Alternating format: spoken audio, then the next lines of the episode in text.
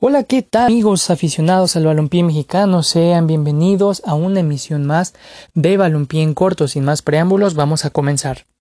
Y es que decidí hacer este podcast adelantado porque justo hoy se llevó a cabo una reunión muy importante de la Liga de Balompié Mexicano con los equipos que van a conformar esta liga, algunos que están en, en proceso de afiliación y también se tocaron otros detalles los cuales te los vamos a decir aquí. Para empezar, yo creo que a todos nos interesa saber, obviamente, los equipos que ya están. De hecho, la liga lo hizo público en Twitter el día de hoy, hace apenas una hora. Ve que los clubes oficiales para esta liga, pues son los que ya conocemos, el Atlético Ensenada, los dos de Veracruz, Club Veracruzano de Fútbol y Atlético Veracruz, Jaguares de Jalisco, eh, los dos del Estado de México, NESA FC e Industriales de Naucalpan y Chapulineros de Oaxaca. Pero la sorpresa que creo que a todos nos llena de felicidades que ya por fin mencionaron los equipos que están en proceso de afiliación y que estuvieron hoy en la, en la junta, los cuales son los siguientes.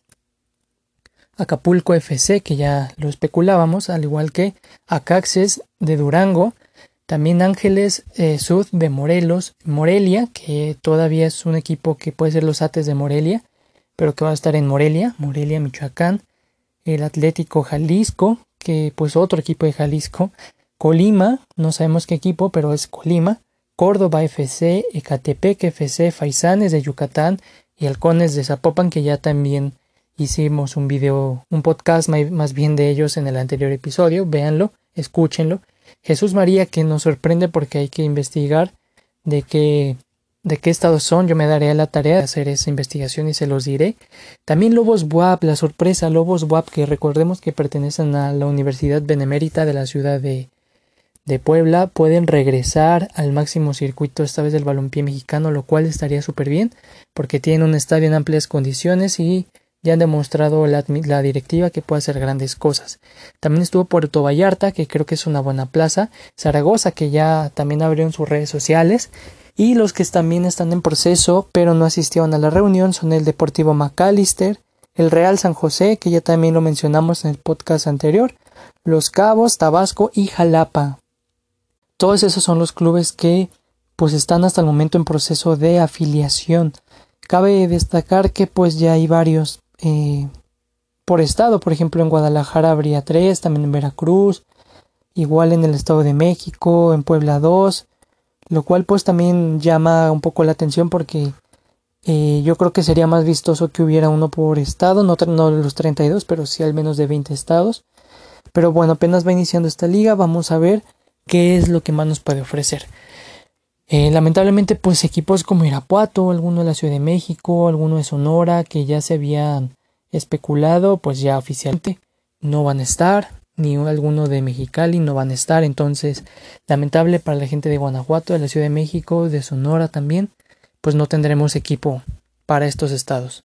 También otra de las cosas que tocaron en la Junta y que yo creo que fueron bastante interesantes fue que eh, aquí estuvieron pues obviamente todos los que conforman esta liga, Víctor Montiel, el presidente de la, de la Asociación Nacional de Balompié Mexicano, él que también es el vicepresidente, que es Rafael Fonseca y Carlos Salcido, presidente de la Liga de Balompié Mexicano, mencionaron que, que Edgar Méndez será el director de comercialización y presentó ya un plan que se tiene para que eh, los inversionistas tengan de retorno su inversión, que pues es lo que más les importa a ellos obviamente porque es un negocio, en lo cual él lo presentó, apuesta bastante, se revelará en los siguientes días.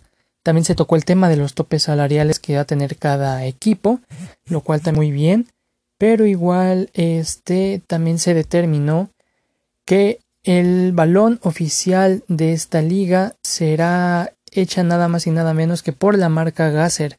Esta marca es 100% mexicana, se encuentra en Jalisco. El, balón está realmente hermoso, vayan a verlo en las redes sociales de la Liga de Balompié Mexicano y en el de UC Deportes y más. Es una empresa que tiene sede en Jalisco, como ya lo mencioné, y hacen balones para fútbol, baloncesto y voleibol.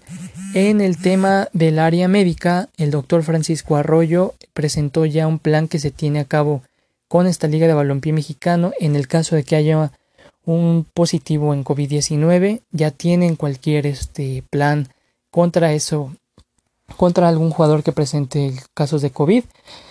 Que pues eso está también interesante porque en la parte médica ya estamos también completos. Ramón Morales, que es el coordinador de equipos representativos y director de talento, explicó que el campamento de talentos que se llevará a cabo en la ciudad de Jalisco contó con la inscripción de, de al menos 2.500 jugadores. De, es una gran cantidad de la cual se espera que muchos de ellos que surjan en este campamento eh, se vayan destinados a distintos equipos de esta liga de balompié mexicano. Los uniformes, como ya lo sabíamos, van a ser elaborados en su mayoría por Keuka, de hecho todos van a ser Keuka, una marca 100% mexicana, que ya le hizo sus uniformes, por ejemplo, a Lobos precisamente, en equipos de ascenso también está presente, en equipos de tercera división y también tiene presencia en Belice, Costa Rica y Colombia. Esta marca ya lleva muchos años patrocinando el fútbol mexicano, pero ahora se le da su reconocimiento que se merecen y estarán patrocinando a todos los equipos y también elaborándoles todos sus uniformes, lo cual me parece bastante bien porque se le da la importancia que se merece a la, a la marca mexicana.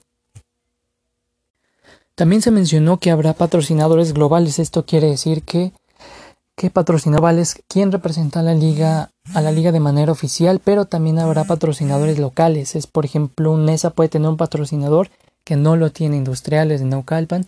Cada equipo va a tener sus propios patrocinadores, pero la liga también tendrá sus patrocinadores globales, lo cual está muy interesante porque ya marcas les puedo adelantar que una de las marcas interesadas en patrocinar a la liga es Wins Mobile, una marca de celulares, relojes inteligentes, coches híbridos que patrocina a la NASCAR, a la Serie A y a la Bundesliga.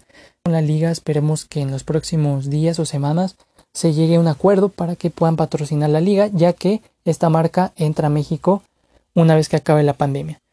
Y pues bueno amigos, esto ha sido todo por el episodio de hoy de Balompié en Corto. Recuerden que en el otro episodio estaremos hablando de los estadios. Déjame en comentarios qué tema también quieres que toque.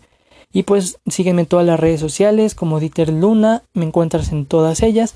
Sigue también Use Deportes y más. Todos los miércoles tenemos un, un invitado sorpresa. Hablamos siempre de la Liga de Balompié Mexicano todos los miércoles de 3 a 4 de la tarde.